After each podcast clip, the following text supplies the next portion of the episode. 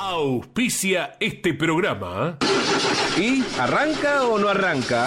Siempre arranca con bujía Gescher para motores diésel. En Campeones Radio presentamos El Arranque. Para comenzar el día con buena onda y muy bien informado. El Arranque. Entrevistas con los protagonistas, historias, toda la pasión del automovilismo y el humor inconfundible de Luis Landricina. El Arranque.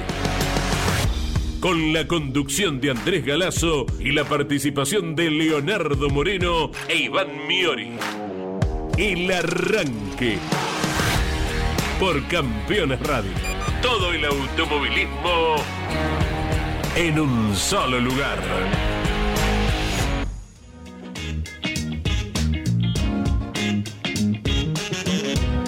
Hola, buen día para todos, abrazo grande. Han caído alguna que otra gotita durante la madrugada, ¿sí? Eh, la semana pasada, algunos de los días teníamos 21% de humedad, Eh, pero para sorpresa, al menos de quien habla, a los pocos días teníamos 15% de humedad.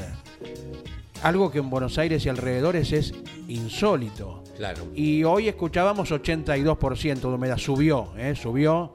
¿eh? Para quien quiera comprar humedad, que espere un poquitito, que está subiendo. Eh, y es algo más adecuado a- al Río de la Plata y la región, ¿verdad? Pero he escuchado esta mañana que irá abriendo de a poquito el cielo y aparecerá el astro rey en un ratito. Eh, es el tiempo que nos acompañará, sin perjuicio de que Leo Moreno, como de costumbre, nos está indicando cada rincón de la Argentina, cómo se comportará hoy con el tiempo y también mirando más allá del horizonte al fin de semana, porque tenemos automovilismo por muchos lugares de la Argentina donde lógicamente habrá integrantes de nuestro equipo. Buen día Leo, buen día Iván, ¿cómo están? Era una novela de Luisa Culiot, Más allá del horizonte, que pasaba Ah, Canal claro. 9 a la noche. eh, era mm, eh, de época. Como fue Cosecharás tu siembra, también que era de. Luisa que era una de mafiosos, eh, mafiosos eh, sicilianos que venían a vivir a la Argentina. Mira. Pero más allá del horizonte era una novela muy famosa de Luisa Culiot en el prime time de Canal 9, cuando Canal 9 la rompía con Romay, eh, no rompía en el sentido de romper las cosas. La que- pantalla quedaba sanita, ¿no? Exactamente, sí, señor, quedaba sanita. Buen día para todos y todas. Estuvo lloviendo durante gran parte de la madrugada, tipo 4 o 5 de la mañana, teníamos una temperatura de 16 grados en la ciudad autónoma de Buenos Aires, que es medianamente la temperatura que tenemos ahora, con un alto porcentaje de humedad. Y esto que vos decías, la semana pasada, ¿se acuerdan que hizo 30 grados el martes? Sí. Bueno, estaba muy baja la humedad, por eso tal vez no se sintió lo que es un Claro. verano aquí en Buenos Aires que te la encargo, ¿no? Eh, está lloviendo en Tucumán, llovió bastante, también en el norte de nuestro país, en Jujuy, eh, hasta Cañuelas, al menos a pleno sol, más allá de algunos bancos de, nu- de niebla, eh, por sobre todo entre las flores y azul, entre Rauch y las flores, también en una zona muy normal, pero a pleno sol, la lluvia o la llovizna, si se quiere, esta garúa, esta tristeza, se da aquí en la zona urbana de la capital federal. Siempre viene bien que caigan algunas gotas, especialmente Sí. donde hace falta por razones productivas, por razones del peligro de la baja humedad y la seca Sí. y lo que ya conocemos. ¿Cómo va, don Iván Miori? Buen día. Hola Andy, ¿cómo te va? Leo, buen día. Nan en la operación, a la audiencia de Campeones Radio. Aquí estamos en el arranque. Una bella jornada en esta semana previa de muchísima actividad nacional e internacional. Si nos abocamos a lo nacional, ¿por dónde empezar? Si uno quiere, por Centenario, allí van a estar las pick-up junto al Mouras y la Fórmula 3 Metropolitana. ¿Primera vez de la Fórmula 3, Andy? No, ya habían estado anteriormente. Tres En- veces ya corrió, Ah, sí, está, sí. ya lo conocen bien. la novedad de la Fórmula 3 Metropolitana es que ahora sí lo hace en el circuito grande. Ajá. ¿eh? Antes Ah, había utilizado, novedad, claro, había utilizado una variante más corta. Y dicho sea de paso, porque uno a lo mejor después se olvida, eh, está la lista de inscriptos de los jóvenes Perfecto. de la Fórmula 3, 38 autos. Numerazo. Muy bien, numerazo. Eh, bueno, decíamos las pick-up, que Sí. ya habían también estado en Centenario, por supuesto, el Mouras. Eh, después en el Oscar Cabalén de Córdoba, una nueva fecha, la penúltima del TC 2000. Ya se va definiendo el campeonato como gran parte de las categorías nacionales. En el Oscar y Juan Galvez, la octava fecha del Procar 4000. Y ayer adelantábamos algo, eh, una pequeña sorpresa, una propuesta Sí. que hay para los hinchas de Ford que organiza el Procar 4000. En un ratito Ah, mira, les cuento de qué se trata. Eh, en San Juan corre el Superbike. Con Despu- Leandro Mercado. Con Tati Mercado, así es. En Arrecifes, la fiesta nacional del automovilismo. También hay rally en Reconquista, Santa Fe. En el norte santafesino que en su momento tuvo carreras de pista. Claro. Porque Avellaneda, Reconquista, separadas por el río nada más, eh, tenían actividad nacional con varias de Sí, nuestras señor. categorías. Y hoy vuelve entonces el automovilismo de ruta, el rally. ¿Mm? Y en La Plata, en el Roberto Mouras de La Plata, eh, se van a estar llevando a cabo también eh, categorías zonales, el Río Platense, por ejemplo. Dicho sea de paso, ayer La Plata que tuvo una intensa actividad con un turismo carretera, que también lo decíamos eh, a este, en, esta misma, en este mismo horario, así se dice. Sí. Se desarrolló la primera de las pruebas que están pautadas con la tuerca central. Esto fue eh, arriba de un Chevrolet, lo manejó Juan Pigianini. Claro. Eh, es uno de los eh, Chevrolet que forman parte del Museo del Turismo Carretera y que estaba ploteado con el diseño actual de Agustín Canapino. Allí a bordo estaba Juan Pigianini y la famosa tuerca central que comienza a tomar fuerza de cara a la próxima temporada. Eh, a nivel internacional, Fórmula 1 en Austin, horarios relativamente cómodos por la tarde nuestra de Argentina, tanto la clasificación como la carrera. Esto en un marco espectacular de automovilismo. ¿Se acuerdan cuando hablamos con Walter Elifraco en los primeros meses del programa? Claro. Eh, y charlá- le, le consultábamos, creo que fue después de una carrera de pilot de cambio de neumáticos eh, por, por su equipo. o- o- Pudo haber sido la de Centenario. La haber sido. centenario cuando uno de los mecánicos Ah, había recibido el golpe, golpe, ver en el casco, Claro. Ahí está. luego Ahí de, la- de que la pistola quedara trabada Sí, eh, en una ahí de va. las tuercas. Ahí va. Eh, al momento de que el mendocino Sí, sí. sale a pista, bueno, en ese giro rápido, la pistola sale disparada y afortunadamente, como debía ser, el mecánico con el casco Claro. puesto. Claro. eh, y por eso habíamos hablado con Walter Exacto. Y mm, más allá de ese punto, le consultábamos sobre en ese momento qué pensaba de eh, una tuerca central, ¿no? Y, hablaba de costos, mm, tiró números que particularmente uno desconocía, números millonarios, ¿no? En, en el trabajo de la reforma, mm, no lo descartaba él como opinión, como constructor, como chasista, como parte de la familia del turismo carretera. Y, pero qué, en qué poco tiempo, digo, eh, avanzó el proyecto. Eh, algo de decir, no, por ahí es para. rapidísimo No, no, avanzó no. el la- proyecto. en ese sentido, la CTC se pone un objetivo y lo cumple Ujú. Más temprano que tarde. Ustedes se acuerdan cuando se comentaba el tema de las pick-up.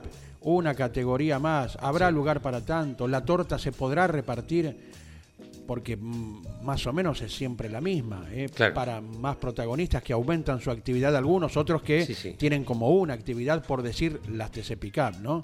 Y sin embargo están y han llegado a, a 40 vehículos en su momento. Y con este tema también, porque no es solamente la tuerca central que es la vedette de la noticia.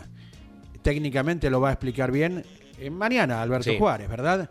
Pero eh, es la llanta, es el portamasas, Claro. eh, es eh, todo ese conjunto de piezas metálicas que van hermanadas la una con la otra y que a partir de una tuerca central que elimina las otras cinco más chiquititas, Claro. eh, bueno, provoca también una variante importante en cuanto a la dimisión de cada elemento, ¿no? Lo único que no cambia para aquellos interesados es el rodado del neumático, eso se mantiene igual. El resto, como bien marcaba Andy, sí, van sufriendo estas eh, pequeñas, grandes modificaciones de cara al 2023. Exactamente. Hablando de rodado, hablando de neumático, eh, salvo eh, en el ámbito íntimo del turismo carretera, eh, quienes están afuera y son observadores, y hasta ayer mismo lo decía una palabra autorizada en mesa de campeones como es eh, Sergio Rinland, que tal vez un neumático menos opulento, una carga menos notoria, provocaría mejores espectáculos, con la potencia que tiene un motor de turismo carretera. ¿Ustedes se imaginan con menos, Claro. menos ayuda eh, de- de- a la tracción, al frenaje por el neumático, la carga para doblar, eh, a lo mejor un poquito más despacio, pero sí andar más rápido en recta y llegar por ende más rápido a un frenaje? Eh, tal vez esto insumiría, bueno, el diseño de otra llanta, volvemos al tema, ¿eh? porque no Sí, es solamente, sí, ah, claro. bueno, cambiamos de goma, listo. No, no, hay- claro. unas va- un montón de variables, de elementos hermanados que también deberían cambiar y que como la aplicación de la tuerca central implican una inversión importante. Claro. El tema de la carga, uno puede decir, bueno, le saco un poquito de ancho de alerón, un poquito menos de incidencia por reglamento a la, a la parte trasera, lo que sea, le saco un poquito de labio. En su momento se sacó el piso plano, ¿se acuerdan ustedes? Sí, el sí. piso de madera y que iba debajo de las trompas para provocar que el constructor dijera, bueno, muchachos, a ver, ahora eh, si tenemos menos carga adelante, tenemos que quitar un poquito de atrás, si no el auto va a ir como atornillado de atrás y va a flamear de adelante, para explicarlo groseramente, ¿no? Sí, sí, sí, sí. Eh, algunas alternativas se buscaron. Vamos a ver, vamos a ver si eh, esto en algún momento se produce. Porque que- venía esto a cuenta. Ustedes recuerdan cuando fue la carrera absolutamente sin cargas del turismo carretera en Termas de Río Hondo, Ujú.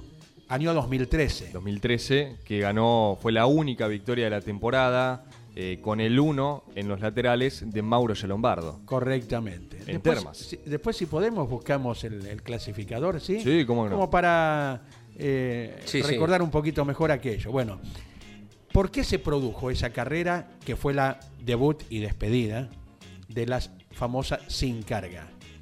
Porque la semana anterior o dos semanas antes, el Turismo Nacional había corrido entre Leu, el circuito de este domingo. Y se dieron dos carreras que fueron absolutamente impresionantes, del calibre o aún mejores que las del domingo pasado. Es un montón. Sí. Eh, por ejemplo, en la clase 2, Emiliano Jacoponi, hoy integrante del equipo de Leonel Larrauri, en su momento piloto de la clase 2, dicho sea de paso, fiel oyente del equipo, admirador de Jorge Luis, eh, estaba frente a nuestra cabina el otro día porque Nazareno Begiristain largaba ahí, ¿no? Y nos hacía señas de saludos, y lo cual retribuimos. Un querido personaje como es eh, Emiliano Jacoponi. Bueno, él ganó esa carrera en la clase 2 habiendo pasado en el control de ingreso a la última vuelta sexto. Fantástico. Y en, y en la clase 3 después pedíamos un espectáculo similar. Y en ese momento estaban los Ortelli y los Rossi, entre otros pilotos en la clase 3, y ganó eh, Fabián Pisandelli, también con un calibre de carrera impresionante. Y ahí, creemos, se le despertó la idea a Oscar Aventín, que aún era presidente de la CTC, porque justo en ese año 2013 se da el traspaso, ¿no? Quitemos las cargas. Y fueron sin cargas a el Autódromo de Termas de Río Hondo. Y muchos pilotos con mayor o menor volumen eh, pusieron un poquito la voz de protesta acerca de lo que costó manejar esos autos así. Porque no fue achicar, fue quitarlas. Exacto. ¿eh? Estaban aperitas y los, los- Eliminarlas los, directamente. eh, los sostenes eh, verticales de los autos en la parte trasera. Alguna foto seguramente que nos documente y que Sí. eh, aseveramos si tenemos razón o no en memoria visual de aquella carrera que, como bien dice eh, Iván, eh, ganó Mauro eh, ya Lombardo. Así Exacto. que veremos, veremos si en algún momento esto se va eh, poniendo de acuerdo con lo que mucha gente piensa. Juan María Traverso también lo dice. Sí. El flaco algo entiende del asunto. Y el auto tiene mucha goma y tiene mucha carga, y es la frase del flaco. Pero coincidimos, creo que prácticamente todos. Entiendo que hasta la propia CTC debe coincidir. eh, decir, ¿Cómo hacemos para que sean más indóciles los autos y en consecuencia pueda haber algún error y en consecuencia pueda haber algún sobrepaso? Debe pensar lo mismo. Digo, no tomará la decisión porque estará convencido, porque, digo, entienden tanto o más de automovilismo que quienes hablan, ¿no? Digo, eh, y deben ver lo mismo. O sea, el camino para que un auto sea indócil, eh, no peligroso, sino indócil, como los turismos nacional o un turismo 4000 argentino o un TC rioplatense, autos con mucho menor potencia, pero de un porte similar, tienen mucho menos potencia, pero también tienen un amortiguador y un freno cuasi original. eh, que en consecuencia es directamente proporcional a la potencia que tienen. Tal cual. Digo, lo deben ver también en esa cuestión. Por algo no van a hacerlo, no sé. Esa carrera, Sí. eh, marca Andy, se corrió en mayo del año 2013 en Termas de Río Hondo. La victoria de Mauro Lombardo con el 1 en los laterales, repetimos. Segundo fue Mariano Werner. Tercero, Josito Di Palma. Cuarto, Martín Ponte. Acá abro un paréntesis. Hace algunas horas Sí. nada más, Ponte anunció que no va a continuar lo que resta del año con la familia Azar Motorsport. Ya habíamos informado que hace algunas semanas atrás eh, el de Concordia hacía una breve pausa en la máxima. Por eso no fue a las últimas dos citas del TC. Bueno, y ahora anunció que no continuará con el Azar Motorsport. Cuarto entonces fue Martín Ponte. Quinto, Emanuel Moriatis. Sexto, Diego Aventín, el campeón de ese año. Séptimo, el Pato Silva. Octavo, Carlitos Okulovich. Noveno, Pechito López.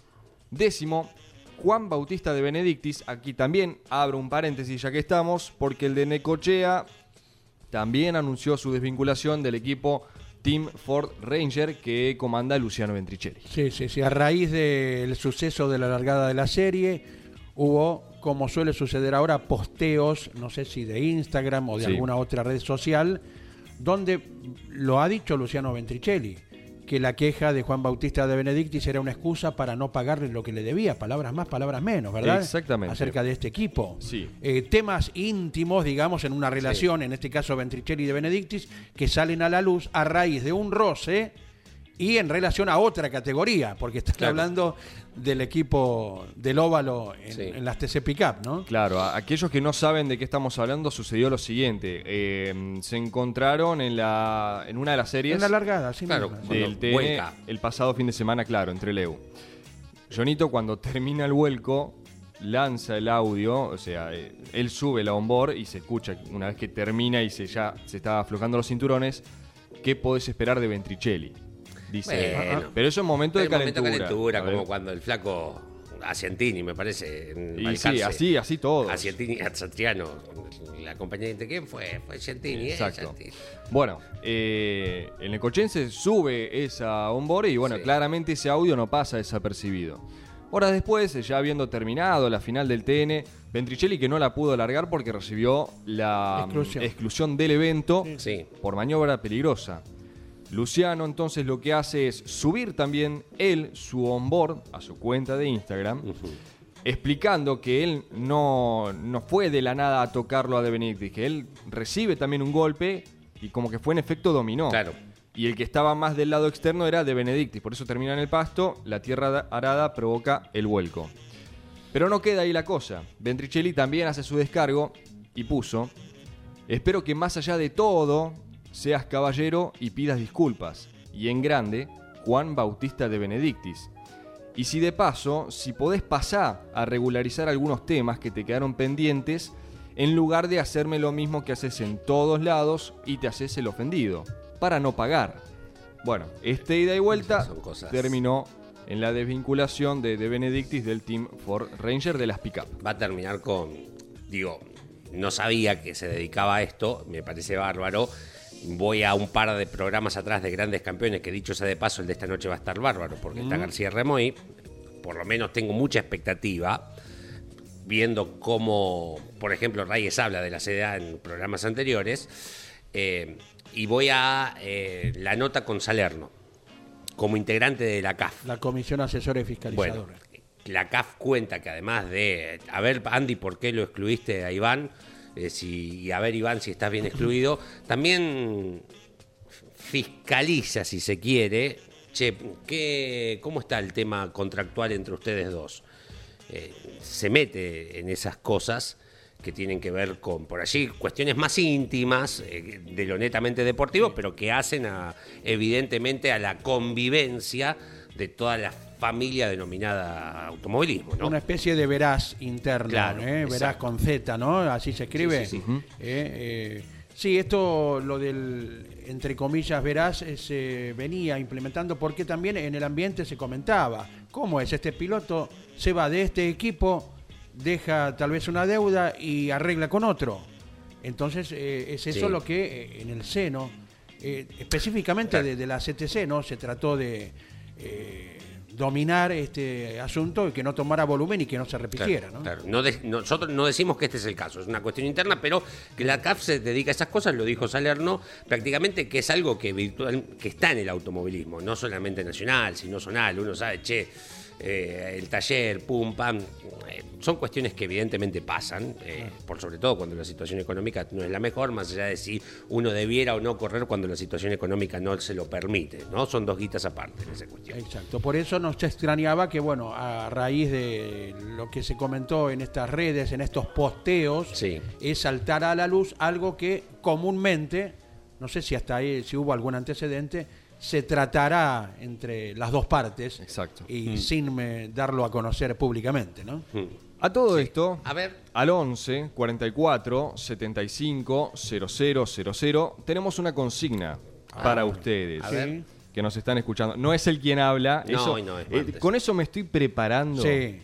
Pero Después lo- de la de Patita Sí, Minervino, sí, la, la próxima agarrate. No, no, no. ¿Viste Al como toque. cuando... Ni se imaginan, ¿eh? cuando el mar, a ver si Claudio Nanetti, que es gran conocedor, lobo marino de, de nacimiento, el mar platense, a ver si asevera. ¿Viste cuando el mar está calmo? Sí. Y dice, prepárate porque en, un momento viene una ola que te da vuelta. ¿eh? Me Sí. parece que va a suceder eso Algo parecido. con lo fácil que fue lo de Luis Minervino la semana tiene pasada. el Y me- orgullo tocado, porque él no pensaba que iba a ser tan fácil. No, quedé, quedé sorprendido. Encima me lo remarcan lo fácil que fue. Ah, no, me están haciendo enojar más. Bueno, Eh, la consigna de hoy es, ya de por sí siempre se habla por, por el tamaño de pilotos, de hecho son Sí. seguramente los dos referentes de la actualidad, Mariano Werner y Agustín Canapino. Werner, eh, que estuvo el lunes pasado en Mesa de Campeones a raíz de su segundo triunfo consecutivo en el TC, y Canapino, que estuvo ayer comentando su experiencia eh, sobre el Indy de Ricardo Juncos. Y claro, este ida y vuelta, estas gastadas que hay entre los hinchas de Ford y Chevrolet, a veces suele pasar con Torino, Ford, eh, Torino Dodge, o por qué no ahora Toyota. Yes. La consigna es, ¿qué piloto Sí. de otra marca te hubiese gustado que representara a la tuya? Ajá. Ah, está ¿Se bien. entiende? Quizás alguno de Ford abre su corazón, es honesto, Eh. y dice, y la verdad que Canapino me hubiese gustado Sí. que sea de Por ahí está muy, muy a flor de piel, Agustín. Entonces, en estos momentos todavía hay una rivalidad.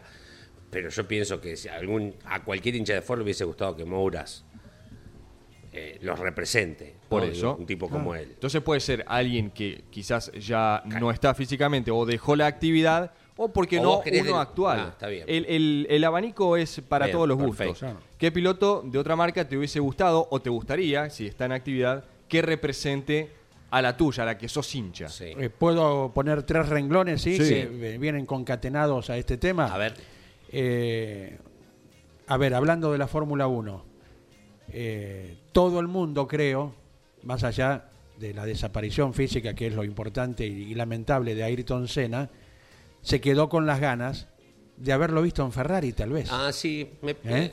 no lo había pensado, pero Es ahora verdad. lo decís, sí. Bueno, Bueno, es porque te- había, ¿te acuerdas Sí, que Senna sí. en algún momento va a correr en Ferrari? Lo que, lo que hubiera sido, bueno, un impacto mundial, eh, sin ninguna duda. ¿eh? A Cena lo vamos a escuchar en un ratito. Epa. Tenemos ¿Sí? una onboard Ah, imperdible. Bueno, ponemos play hasta las 11. Fue el piloto- Después de eso no sé qué queda por ¿Fue el piloto más popular, Senna?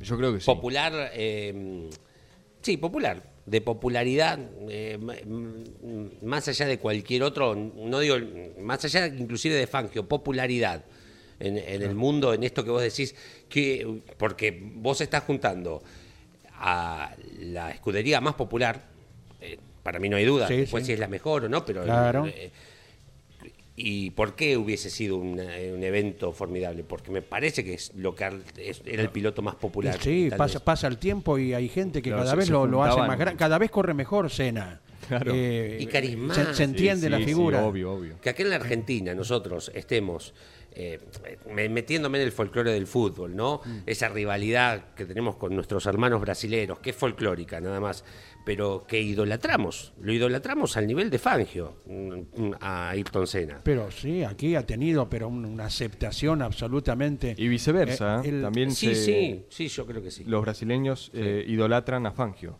Claro. eh, a ver, eh, el, el Senna bajarse del pedestal del, del primer lugar en un Gran Premio de Brasil y, e ir a abrazarlo a Fangio. Ah, pero Si ese no fue el momento eh, cúpside Claro, del ese es un automovilismo. tipo popular Claro. que tiene claro. gestos que a las masas nos agradan. Exactamente. Cuando hablamos de repercusión también, y como suele decir Lon Chileniani, a quien le enviamos un abrazo, que nos está siguiendo como cada día, claro está, hay que situar cada hecho en su época. Por. Por ejemplo, ¿ustedes imaginan si la carrera de Fangio 1957 en Nürburgring la ganara hoy? No, ni hablar. Con Claro. televisión, con internet, con... Sí. No, no. Bueno, en, en Fangio, y esto lo hemos escuchado los integrantes de- del equipo, de su propia voz, después de las carreras, llamaba a sus padres y no le- los padres no le preguntaban si había ganado o si había salido decimoctavo. Le preguntaban si había terminado todo bien. Mm. Después se interesaban. Eso lo dijo Fangio. claro, después van- Imagínense usted, él tenía que, tenía que comunicarse para eh, hablar con los padres y que después Sí, le preguntaran sí, sí, el sí, sí. resultado. Y primero que llegue la llamada Hoy- ya sabes que no se mató, porque la verdad que en esa época Claro. Hoy tenés cámaras eh, arriba del auto y que vos, en, según tu aplicación, elegís, ¿verdad? ¿Cuál Claro. quiero ver? No quiero Sí. ver.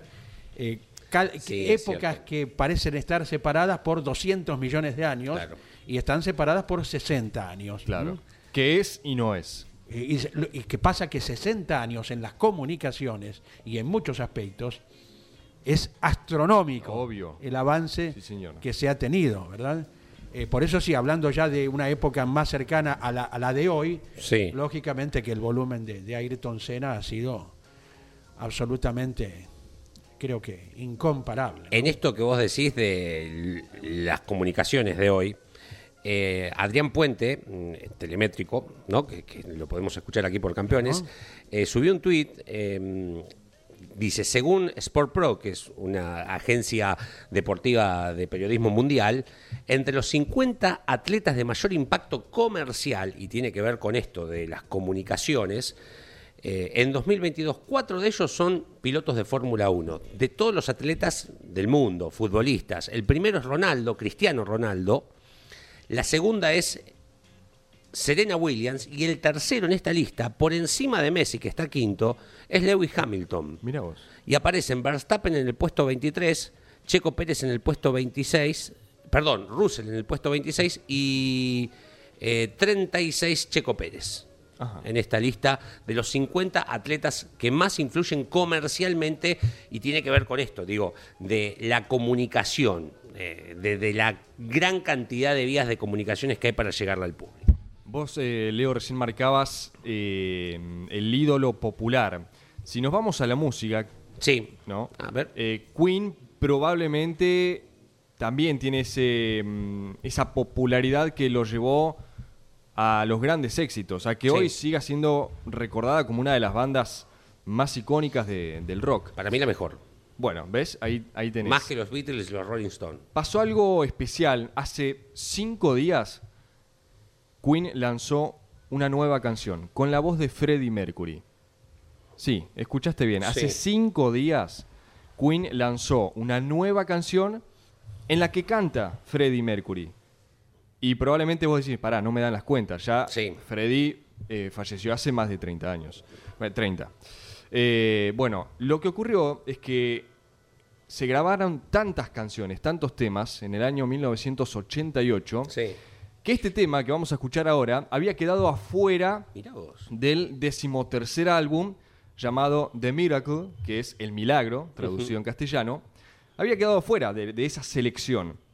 Y hace poquito, Brian May y Roger Taylor, que son los dos, eh, el guitarrista y el baterista de Queen que siguen con vida, Que, no, eh, que actualmente siguen con la banda, ¿no? que Digo, actualmente siguen, exacto. Eh, dieron esta sorpresa al público. Tenemos una perlita para ustedes.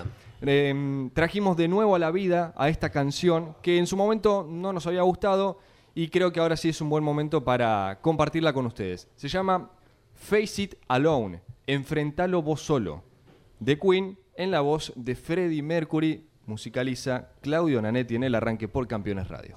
Your life is your own. You're in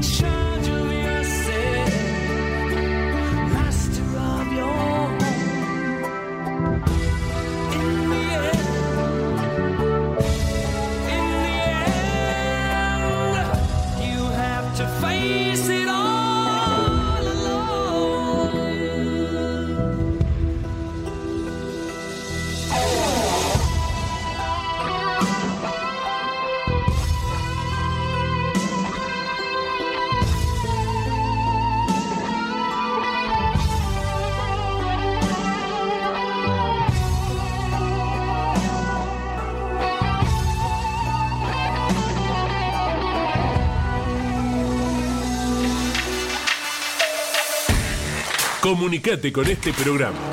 Deja tu mensaje de texto o voz al WhatsApp de Campeones Radio. 11 44 75 0000. El arranque por Campeones Radio. Todo el automovilismo en un solo lugar.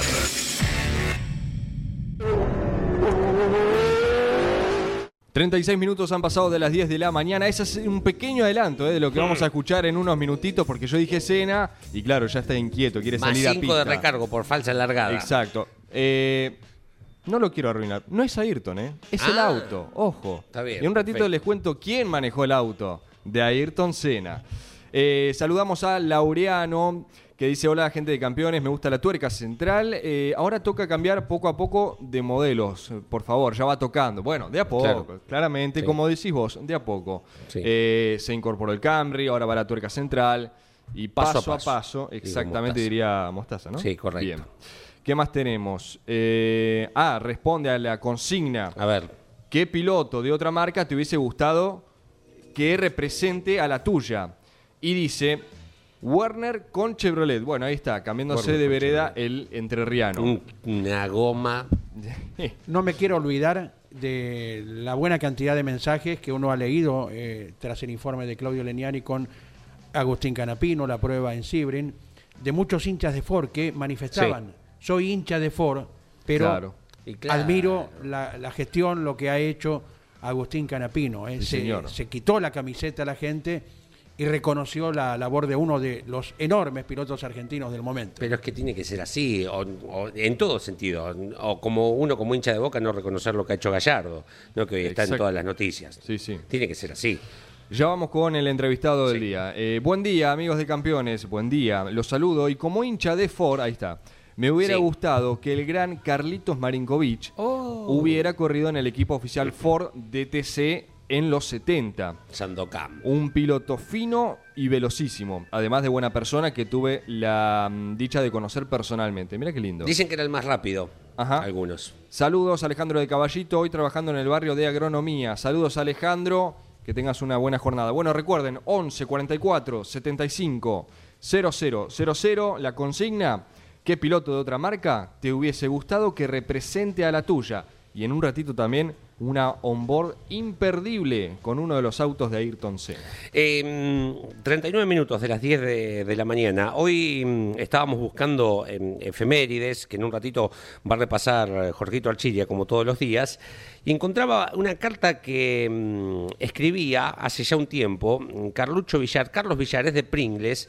Hablaba sobre un 18 de octubre del 2003, un día piloto de Speedway eh, que le marcó la, la vida en todo sentido, ¿no? Primero que siguió vivo. Y decía la carta, ¿cómo empezar esta carta? Seguramente muy pocas personas se acordarán, pero el 18 de octubre del 2003, ese día, yo tenía la suerte de mi lado y ese día no me fui a correr a las otras ligas. Pude barajar las cartas de nuevo y tener una nueva oportunidad. ¿Por qué? No lo sé. De hecho, es una de las grandes preguntas que me hago muy seguido. ¿Por qué a mí? Seguramente a ustedes se les cruzará esa misma pregunta alguna vez, ¿no? Sinceramente, todavía fehacientemente no he encontrado la respuesta. Eh, tuvo un accidente, cuenta aquí en esta carta, eh, sobrevive a este accidente que le rompió solo dos vértebras y le cortó la médula perdiendo la respuesta del 70% de su cuerpo dentro de otras cuestiones. Eh, hablaba de reflexión en esa carta. Eh, hoy es 18 de octubre del 2022 y estamos en contacto con Carlucho Villar. Carlos Villar, pero Carlucho Villar es, eh, como se lo conoce, a este oriundo de Pringles, hombre de las dos ruedas, pero que ha mutado a- en su momento al Millet y que está detrás de un proyecto muy interesante. Carlucho, ¿cómo estás? Buen día. Aquí el equipo del arranque por Campeones Radio te saluda. Buen día.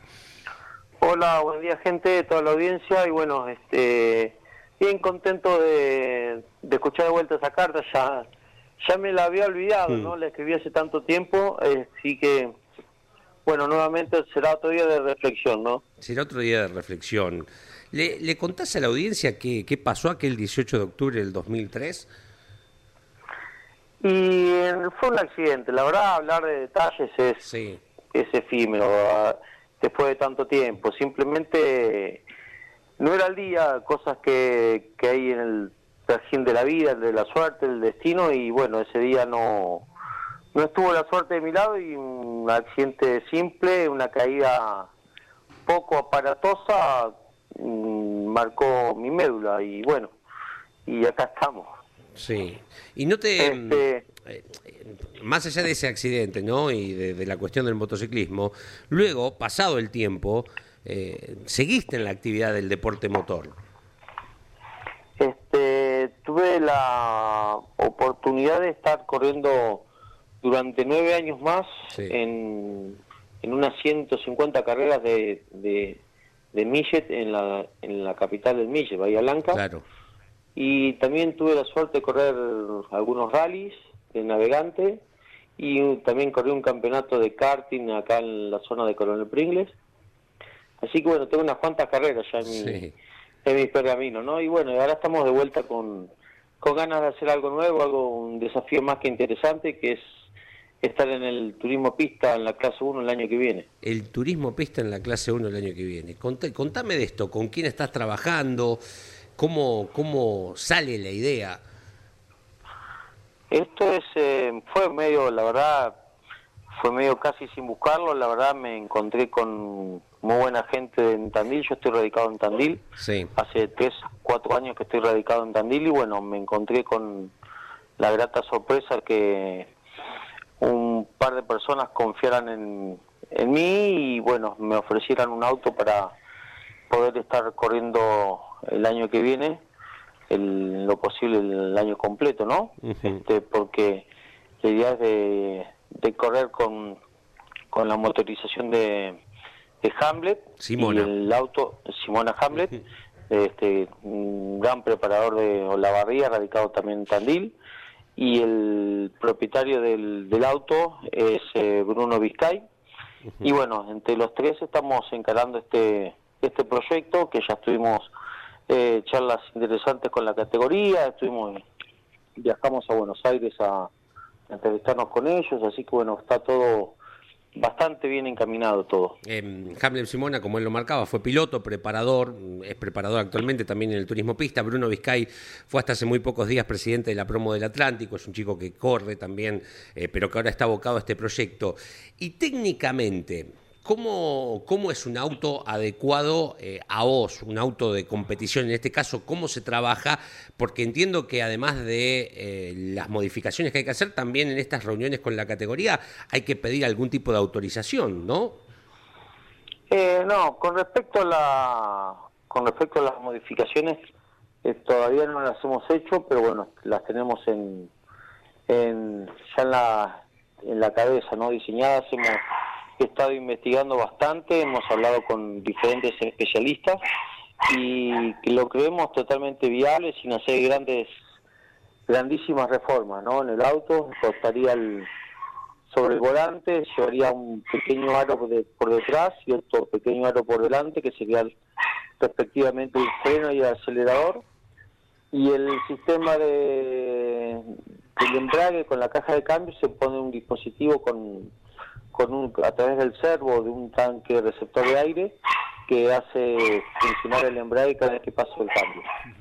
Este, obviamente no va a ser fácil, pero bueno, lo creemos que es viable sobre todo para hacer tiempos competitivos, porque la categoría Claro. amerita eso, no podemos hacerlo lento. Exacto. Carlos, buen día, un abrazo enorme. Eh, ¿Tenés eh, contacto o conocimiento tal vez de eh, Juan María Nimo, el piloto neuquino que corre en el Pista Mouras? Este, sí, sí, hay, en el mundo entero hay cientos de pilotos que están en iguales condiciones a la mía y están practicando el deporte de manera contundente, ¿no? Hay campeones, hay campeones en diferentes categorías, que hay pilotos dakarianos, eh, hay pilotos de gran turismo, de que corren con Ferrari, con, con Porsche, estamos estamos un poco alejados del, del mundo, ¿no? Acá en Argentina, pero hoy en día la, la sociedad tiene una visión diferente de la de las de las posibilidades de las personas y bueno está todo más todos sabemos que hay una movida inclusiva en el mundo no con respecto a la a la gente de color que la movilizó Lewis Hamilton, con las mujeres de la Federación Internacional también están permanentemente están participando y hay categorías de mujeres en sí.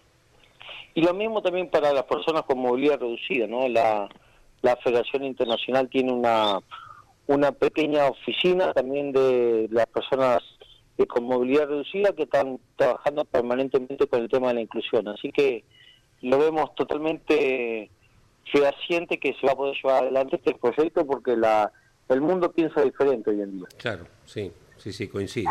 Carlos, ¿cómo te va? Buen día, Iván te saluda. Eh, quiero que, que me Buen día. comentes cómo nace este deseo de, de- de seguir con otro proyecto, o mejor dicho, de encarar otro proyecto automovilístico, pero también proyecto de vida para vos. ¿Cómo nace esto de- del turismo pista? ¿Por qué el turismo pista? Y, y demás.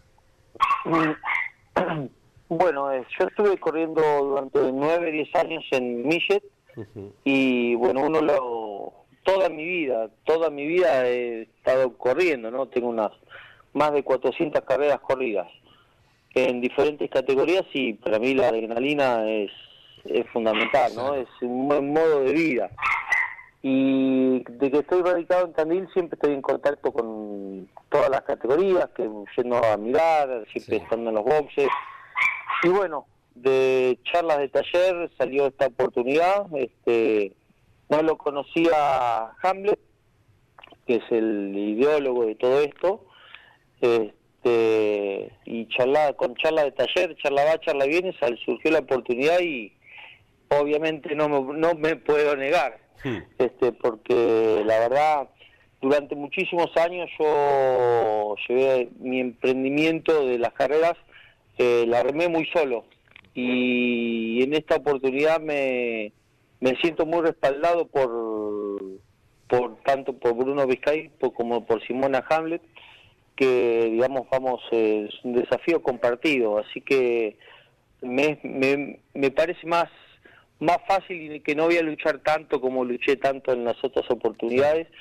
Así que por eso es eh, la categoría ah, sobre todo es una categoría tan desafiante como la clase 1 que son autos simples con poca potencia pero tan competitivos que es realmente lo que nos nos da nos genera la adrenalina no porque la idea es ir a correr no es ir a participar. No sé si me entienden el concepto Claro, no sí, totalmente. eh, no es meramente simbólico que vamos a la categoría, si bien la categoría está contenta y muy orgullosa que yo pueda estar este, de, de manera inclusiva participando, pero la idea es ir a ser protagonista. Si se da, es otra cosa, pero la idea, Claro. estamos trabajando para eso, estamos trabajando para eso. Yo soy piloto que tengo muchos campeonatos, muchas carreras ganadas, soy piloto internacional, este, he sido piloto de elite durante muchos años, sé lo que es, de qué se trata. Entonces, conjunto con Hamlet, que tiene también una experiencia muy buena como chasista y como motorista, este, tenemos muy buenos motores y creemos que podemos ser protagonistas. Estamos muy convencidos de eso. Eh, Carlucho, la, la última que te hago. El otro día, en esto que decías que sos de ir a las carreras, vi que estabas en, en Tres Arroyos con las mayores del sudeste y noto eh, un reconocimiento de la gente, mm, sin la gente sin, sin tratar de molestarte en esto de, de- siempre caer en, en el tema del accidente, pero noto un reconocimiento de la gente ante tu presencia en, en los circuitos. Y la verdad que sí, que yo también lo noto. La verdad que yo no es. Este, últimamente estoy acompañando a Marisierra, que es una categoría que me atrapa, que me, me los admiro muchísimo, los autos, la, la, el diseño que tienen, cómo se trabaja, la libertad de los creativos que tienen este, que tiene la categoría me, me atrapa muchísimo y acompaño mucho, pero no es no es mi zona, no es la zona donde yo estoy acostumbrado, pienso yo soy más de la zona sur de, de- de la provincia, Claro. pero no tengo tantos conocidos y permanentemente la gente, la gente, pilotos se acercan a, a preguntar, a saludarme, que han seguido mi historia, mi, mi lucha. Piense que yo en el año 2003 empecé con, fue cuando me accidenté y ya en el 2005 ya estaba de vuelta este, volviendo a la actividad, ¿no? Me costó mucho, fue una lucha en aquellos en aquellos años fue me costó muchísimo poder conseguir el, la- el permiso para correr. Me, me costó tres años de, de recorrerme el país, tratando de, de convencer, de hacerles entender que, era lo que a mí me gustaba. Siete. Tengo, tengo los cachorros acá. Sí, sí, no hay problema, no, no hay problema. Este, tengo un par de cachorros. Este, mm, recorriendo el país, tratándoles de hacer entender que no era, no era ni más ni menos peligroso que otro piloto, ¿no? Que podía hacerlo bien, que podía Claro. ser integrador, que podía, que lo podía hacer. Y bueno, me dieron la oportunidad y corrí durante un montón de tiempo y sin, fui uno más. Claro. Fui uno más, gané series, gané, no gané ninguna final. Piensen que es una carrera de categoría que hay más de 100 autos, Sí. pero siempre estuve entre el, entre el primer tercio. Eso es para mí muy orgulloso. Gané, estuve muy cerquita de poder ganar, pero bueno, no se dio. Ojalá se den esta nueva, en esta nueva chance. Eh, Carlos, en un nuevo aniversario del accidente queríamos recordarlo, pero por sobre todo contándole a la audiencia eh, este proyecto de tu incorporación al turismo pista que nos alegra muchísimo. Te mandamos un abrazo grande, Carlucho Villar. Bueno, gracias a todos ustedes, a todos los que van a apoyar este proyecto, porque realmente el proyecto es, eh, estamos juntando los recursos, saben todo el mundo que el automovilismo no es simple, este, pero estamos juntando todos los recursos, quien se quiera sumar, qui- quien se quiera acercar, todos están bienvenidos y bueno, esperemos, eh, vamos a estar presentes en Olavarría también, que es la última del Sí. año, el auto va a estar corriendo, vamos a mostrar el auto en esa carrera. Este, vamos a estar con mi, con mi auto de carrera, con el Millet, que, está- que está en Tandil también. Este, vamos a estar ahí dando una, una, una pequeña presentación del proyecto y bueno, contándoles bien, bien en detalle de cómo va a ser todo. Chao, Carlos, gracias. Bueno, saludo a toda la audiencia, gracias por, por acordarse, pues ya, yo ya me había olvidado, ya me había olvidado del día de hoy. Eh, Carlucho Villar, de Pringles, eh, esto pasó en 2003 en Inglaterra, en Speedway, en el más alto nivel del motociclismo de esa especialidad. Eh, bueno, y luego su incorporación a- al Millet, que es tan fuerte en Bahía Blanca, y este proyecto para incorporarse el año que viene a la clase 1 del turismo pista. Leemos algunos Dale. mensajes Sí, y sí. ya vamos con la prometida onboard, A ver. Que les va a gustar. Buen día muchachos, eh, gracias por su compañía. Sobre la consigna, el rey de salto, habla de Sí. Guillermo Mortelli, con Torino en su momento. Y ahora me gustaría arriba de un Toyota. Ajá. Dice, en este caso, Toma. Sebastián desde Almagro. Y hace un bonus, Louis Hamilton arriba de una Ferrari. También. Esa no es mala, ¿eh? No es- Me gusta, la otra tampoco sí. digo, pero No, eh, no. en la actualidad, ¿por qué no? Eh, responde a la consigna de qué piloto de otra marca te Sí. gustaría que represente a la tuya. Damián, de José Cepaz, también va por Ortelli, pero dice que le gustaría que su última carrera sea con Ford, marca a la cual él es gustoso y nosotros como hinchas de Chevrolet no le permitimos darse ese gusto. Bueno, a no ser que sea en una exhibición, eh, podrá subirse a un Ford, porque tuvo su despedida Guillermo Ortelli este año en Toay Sí. La Pampa, la cuarta fecha del año. Ya Claro. corrió con Ford, ¿no? También. Y aparte, Al claro, comenzó sí, con. Ford. Sí, sí. Eh, bueno, esos mensajes al 1144 750000. Eh, ayer cuando, en este, mira, justo ayer cuando te- tenía un- una especie de, del Día de la Lealtad, eh, dependiendo cómo estábamos de tiempo, pensaba, ¿quiénes fueron leales a la marca y nunca se cambiaron? ¿no? En esto de decir de cambiarse, no es fácil encontrar. Podés encontrar un Satriano, leal toda la vida a Chevrolet, Minervino. Patita Minervino, eh, el fácil que nos tiraste la semana pasada, eh, en cuanto a voces, Dale, dale pero nomás. después no es fácil El, encontrar. el Guri Martínez con Ford. Con- Los, Ford. los actuales que Claro. nombramos, Canapino, Werner. Canapino y Werner, sí, exacto. Sí, Claro, exacto. sí, sí. Pero eso de la lealtad a la marca y a un preparador, mucho menos. Satriano al hermano, Claro. Claro. pienso Pablo. en Mouras con Pedersoli. Claro, eh, ¿Por qué con no? Wilke Pedersoli, cuando se separan eh, los dos notables preparadores, Mouras quedó con Pedersoli. ¿eh? Después- Exactamente. Bueno, no sé A ver, tanto quiénes que de ustedes, quiero ver, eh, quiero escuchar, probablemente todos lo conocen a Patricio Howard, Sí. Pato Howard, piloto mexicano. Para aquellos que no lo conocen, eh, es un joven piloto que actualmente corre en la Indy ¿sí? Con el equipo McLaren. De hecho, es uno de los apellidos que suena de manera fuerte para en los próximos años incorporarse a la Fórmula 1. Por ahora está Sí. en la Indy. Corre con McLaren el pasado fin de semana en una exhibición que llevó a cabo esta marca en Laguna Seca, en California, Estados Unidos, habían distintos autos emblemáticos justamente de Sí. McLaren, con pilotos reconocidos que han sido parte de esta firma. Pat Howard fue uno de ellos y creo que de todos los autos que había, él tuvo el privilegio de manejar seguro el que todos querían, que es el McLaren MP4 5B, ese es el modelo, de Ayrton Senna del año 1990. Rojo y blanco. El rojo y blanco, sí señor, que aceleraba de esta forma, manejado por Pato Howard en Laguna Seca. Imperdible.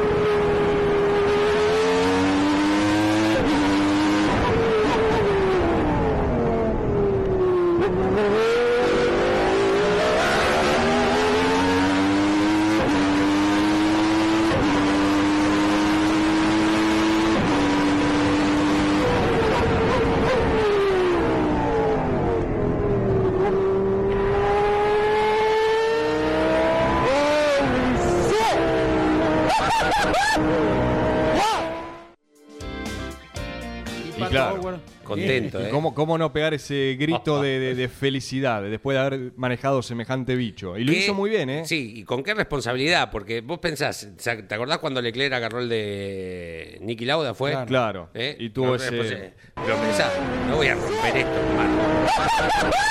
Yo estaría igual. ¿Qué? Yo estaría igual. Bueno, toda, toda la vuelta igual estaría, Exacto. no una sola vez. Pato Howard entonces con el McLaren de Ayrton Senna del año 1990, uno de los que consiguió el campeonato, de los tres que eh, cosechó el brasileño. Ca- Laguna Seca, California, ¿sí? Estados Sí. Unidos, en una exhibición realizada por el equipo McLaren. La onboard está no solamente en su cuenta personal, sino también en la de campeones. Toma. Vayan a verla, porque además de la responsabilidad, eh, hay que llevar eso. Y, Y lo hizo muy, muy Esto bien. que hablábamos hoy de autos indóciles, a los que estamos acostumbrados hoy, ¿no? Claro. Digo, Uno ve una cámara a bordo de, de ese McLaren, por ejemplo, Sí. cualquier auto de ese momento, no por caer en el latiguillo, porque antes, porque antes, Sí, sí, pero sí. e- es la realidad, es la realidad. De, de- no querés que termine nunca la vuelta, y si Claro. viste una querés ver dos, y si viste dos querés ver diez, y así sucesivamente, ¿verdad? Eh, algo que no, no tiene casi comparación. ¿eh? Eh, antes de olvidarme, sí, no se pierdan la nota que ha firmado Miguel Páez en campeones.com.ar y en la semana vamos a tener testimonios de protagonistas de lo que es el aniversario número 40 de la Fórmula 2 Coda Sur, que un 17 de octubre del año 82 comenzó con una etapa inolvidable del automovilismo sudamericano. Nombramos a un solo personaje, un gran impulsor como es el inolvidable Miguel de Guidi, y después iremos describiendo en los días que vienen, en este aniversario número 40, a muchos eh, que continúan vinculados de un modo u otro Claro. al automovilismo deportivo y que fueron protagonistas de aquella piedra basal. Nos vamos a despedir con la Andricina, por supuesto. por- Pero sin antes recordarles que a partir de la hora 12 Sí. llega Carlos Alberto Leñani Caito con la tira de campeones. Por supuesto, la actualidad, todo lo que ha dejado el Top Race en Resistencia, el TN entre Leu, sumada a la actividad internacional, entre ellas la consagración de Franco Girolami en el TCR europeo. Y por supuesto que hacemos la, la previa de lo que viene este fin de semana con muchísimo automovilismo. Sí. La previa de las equipos de avanzada hoy, ¿eh? A las 2 de Exactamente. la tarde. Sí, señor. Sí, señor. Eh, a las 21 por el Garage TV. Campeones News con Claudio Leñani y Narayoli. Y también, pegado a ellos, a partir de las 10 de la noche, Grandes Campeones. La imperdible visita del ingeniero Carlos García Remoín, ¿sí? el presidente del Automóvil Club Argentino. Todo ello por... Tengo muchas expectativas eh, con Yo ese también, programa. yo también.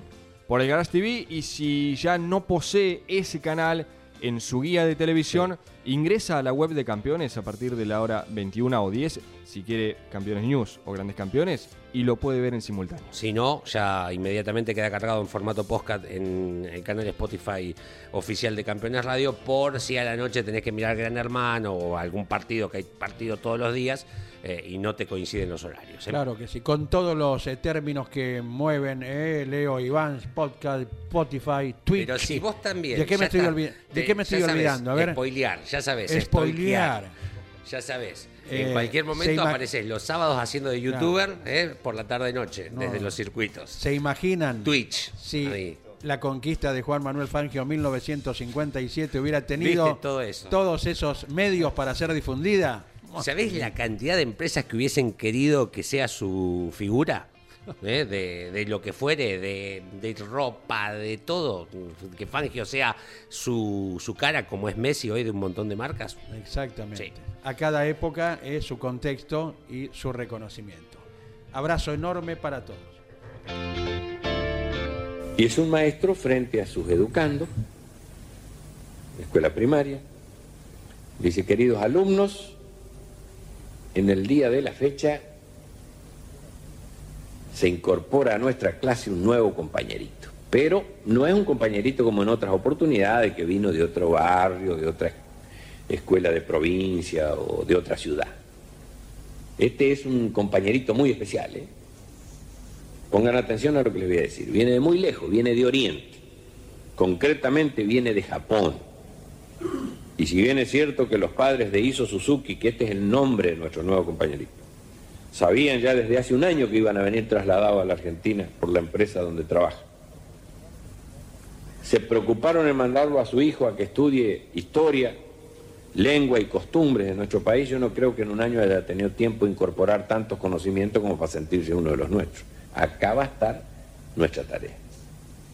A partir de hoy y en este aula vamos a poner de manifiesto la tradicional cordialidad y hospitalidad de los argentinos, para que Suzuki no se sienta tan lejos de su tierra, que se empiece a sentir en casa.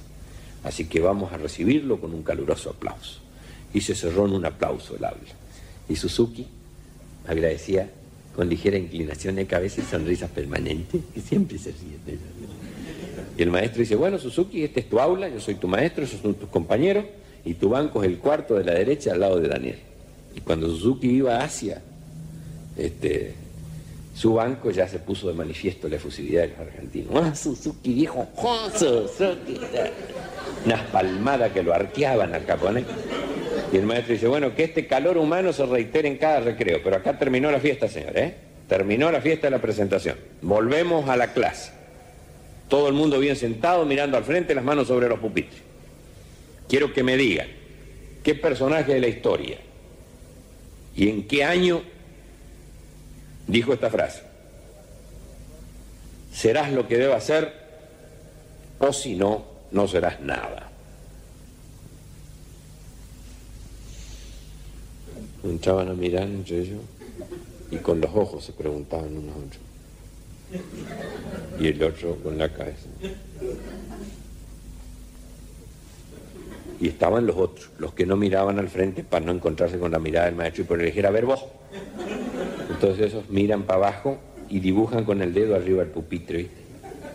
Hacen todo un círculo como si fuera una espiral y relojean de costeleta, ¿viste? Pero nunca de frente. Y en ese silencio propuesta por la ignorancia del tema, surge alguien levantando la mano pidiendo para decirlo. ¿Quién supone que fue? Suzuki. Y el maestro dice, Suzuki, creo que no has comprendido bien la pregunta, así que quedas liberada de contestar. liberado de contestarle. Y Suzuki dice, no señor, le entendí perfectamente. Se le agrandaron los ojos al maestro. Dice, bueno, siendo así, te pones de pie, contesta la pregunta y si la respuesta es correcta, no solo va a ser para el asombro, sino que sobre todo va a ser para el ejemplo. Y la cargó de ironía la frase. Y realmente ante el asombro de todo, Suzuki dice, esa frase pertenece a un general argentino del siglo pasado, libertador de tres países de América, general José de San Martín, año 1812. Se quedaron blancos hasta los bancos. Muy bien, Suzuki, tome asiento. Muy bien. Y aprovechó el maestro para verduguear a los alumnos. ¿Se dan cuenta, señores? ¿Se dan cuenta? ¿Mm? Cuando yo insisto en que ser- hay que ser aplicado, hay que estar atento, hay que estudiar. ¿Se dan cuenta? Algo tan íntimo, algo tan caro al sentimiento de los argentinos, algo que dijo el propio padre de la patria. ¿Y quién contesta correctamente? Un japonés recién llegado. Háganme el favor, señor. Y se sintieron tan basureados que de atrás surgió la réplica. Japoneses repodridos. Y fue tan alto el tono y tan claro lo que dijo que el maestro no pudo obviar la cosa.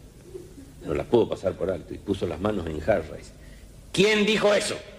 Y desde el fondo, más claro que antes todavía dice, General MacArthur 1943.